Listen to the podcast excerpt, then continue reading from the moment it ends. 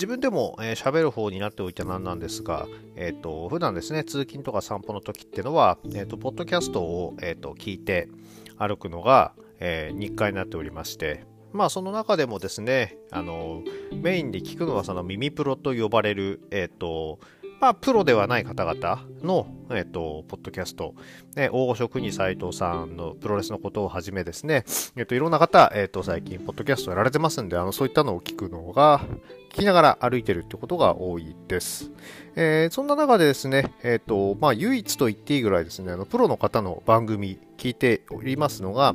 えっ、と、清野茂樹さんの、えっ、と、真夜中のハーリーレイス。こちらですね。えー、こちらはですね、もう、えー、ちょっと大好きでですね、あの、レギュラー放送、そして、ポッドキャストのみで配信されている延長戦、えー、こちら合わせてですね、いつも聞いておりまして、まあ、あの、そのプロレスに関わる方だけでなくて、いろんなゲストを呼びにやられてですね、えっ、ー、と、トークされてるということでですね、まあ、そこでいろんな知識を得ることも多いわけですが、その中、この間のゲストとしてですね、えっ、ー、と、言語学者の、えーと、川添愛さんという方が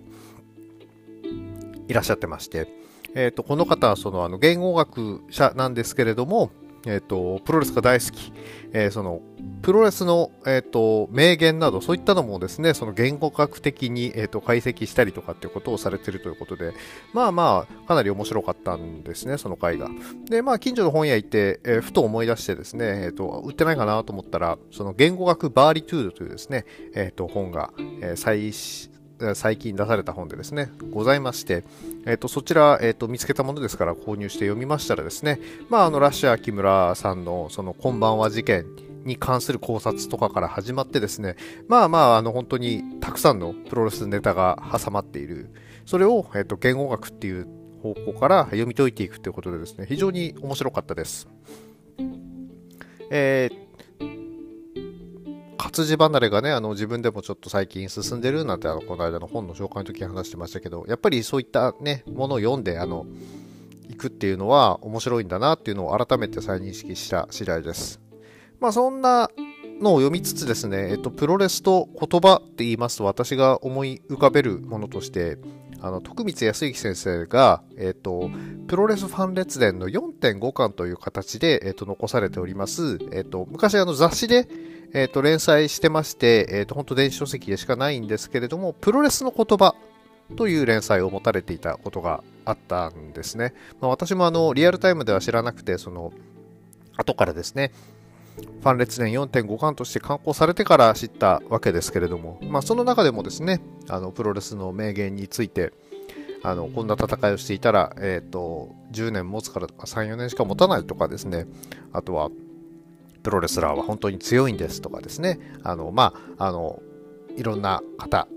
の、名言をですね、徳光先生がこう読み解いていくっていうのを漫画形式でやってたのでですね、いつかですね、あの、この川添さんとですね、徳光先生がですね、あの対談とかしたら、あの非常に面白いことになるんじゃないかななんて、えー、密かに思ったりしております。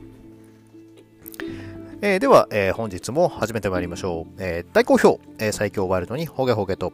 この番組は多感な時期にプロレスと最強スーパープロレスファン列伝に出会ってしまったハッスルジョボが長い年月を経ていろいろ悟ったつもりで全く悟れていないプロレスのあれやこれやについて好きに喋ってしまうポッドキャストです。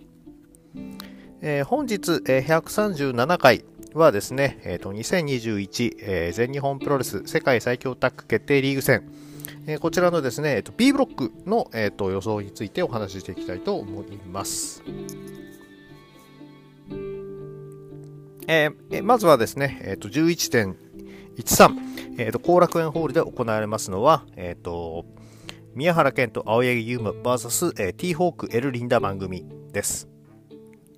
えー、こちら、もう正直 B ブロックの一番の山場と言っても過言ではない試合が組まれておりまして、えっ、ー、と、あのー記者会見の方ではですね、えっ、ー、と、負けた方が、えっ、ー、と、付き人にやるとかですね、えー、そういったことで、えっ、と、盛り上がっております。えっ、と、まあ、ここに関しては、まあ、アジアタック王者ということもあってですね、えっ、ー、と、T ホークエルリンダ番組の活躍っていうのも期待できるんですけれども、まあ、さすがに、えっ、ー、と、体格の差とかもありますし、えー、前、えー、世界タッグ王者のですね、えー、ネクストリーム、こちらがですね、えっ、と、勝利をするのではないかというふうに予想しておきたいと思います。えー、続きまして、えっ、ー、と、11.18行われますのが、新木場ですね。こちらでの公式戦、えー、と、田尻スペルクレイジー VS、えー、ティーホークエル・リンダマンですね。えっ、ー、と、こちら、えっ、と、非常にですね、あの、面白い試合、え、絶対、えー、ですね、あの、田尻クレイジー組、久しぶりにね、あの、全日で見れるということもあって、もう本当田尻さんのですね、あの人脈に、えー、と感謝するばかりなんですけれども、えっ、ー、と、そこが見れるとなりますと、まあ、そちらのですね、あの、旧 ECW コンビにですね、期待もしたくなるんですが、まあ、とはいえ、えー、アジアタックチャンピオン、エル・リンダマン、ティーホーク、ここでですね、えっ、ー、と、レジェンドたちをですね、えー、に負けるわけにもいかないと思いますので、ここはぜひですね、えっ、ー、と、ティホークエルリーナ番組がですね、えー、と勝利するということを、え、期待して予想はこちらにしたいと思っております。えー、次が11.21、えー、2AW アリーナで行われますのが、えー、と2試合あります。えー、まずは、えー、宮原健と青柳優馬 VS、えー、田尻スペルクレイジー組。えー、こちらはですね、えーと、私の予想では、えーと、田尻スペルクレイジー組がネクストリームを、えー、破ってしまうんではないかと。こちら、えー、そう考えております。えー、こちらによりまして、えっ、と、痛いいっぱいをつけられてしまった、えっ、と、ネクストリームが最後、最終戦に、えー、望みをかけるというような展開になるんではないかなっていうふうに期待しております。え、もう一試合はですね、えっ、と、パープルヘイズ、えー、イザナギ、デビル、紫 VS、えー、ティーホーク、エルリンダマン組になっておりますが、え、こちらですね、あの、本当何回も言って申し訳ないですけど、YouTube でですね、あの、記者会見やってるんでですね、これもうぜひ聞いてほしいんですけども、イザナギ選手のですね、トークがですね、もうかなり、え、来てます。いや、まあまあ、あの、かなり来てるトークといえばですね、あの、えー、大御所、ね、グレートサスケ選手がいますけれども、そこのですね、えー、ぶっ飛びぶりですね、あの、負けないくらいですね、えっ、と、イザナギ選手がですね、あの、神様っぷりを発揮してますんでね、ここはぜひですね、あの、見てほしいところとなっております。で、その神様っぷりに対してですね、あの、ティーホーク、エルリンダマン組のですね、ツッコミがですね、これがまた冴え渡ってまして、まあまあ、やっぱり弁が立つ人同士のですね、あの、掛け合いっていうのはね、こんなにも、えっ、ー、と、周りを面白くさせてくれるんだってことをですね、えー、認識させてくれるものとなっております。で、まあ、ただ、えっ、ー、と、試合としましては、これはおそらく、えー、ね、ティーホークエルリナ番組の勝利ではないかなというふうに思っております。えー、で、えー、次、えー、11.27愛知県で行われる試合は、えっ、ー、と、イザナギデビル紫 VS、えー、田尻スペルクレイジーとなっております。まあ、順当に考えたらね、あの、田尻、スペルクレイジー組の勝ちだと思うんですけれども、ここはあえてですね、その、パープルヘイズ、えー、デビル紫のですね、えっ、ー、と、暗躍に期待してですね、ここはですね、両者リングアウトドローというのはいかがでしょうね。まあ、その乱戦に、が得意というよりですね、乱戦に応じてしまいそうな、えスペルクレイジーさんがいるっていうことでですね、あの、ここは、えっ、ー、と、まあ、普通に予想しても面白くないっていうのもありますので、えっ、ー、と、ドローというのをですね、えー、ちょっと予想してみたいなというふうに思っております。で、最終戦、こちらがですね、えっ、と、青柳、宮原、のネクストリーム VS、えー、イザナギ、デビル、紫のパープルヘイズの対戦となっております。まあ、ちょっとね、最終戦でね、これの試合ということで、えっ、ー、と、なんとなく色々と考えたいとこではあるんですが、えっ、ー、と、他にですね、最終戦で行われる試合が、えっ、ー、と、暴走スープレックス VS ジェイク、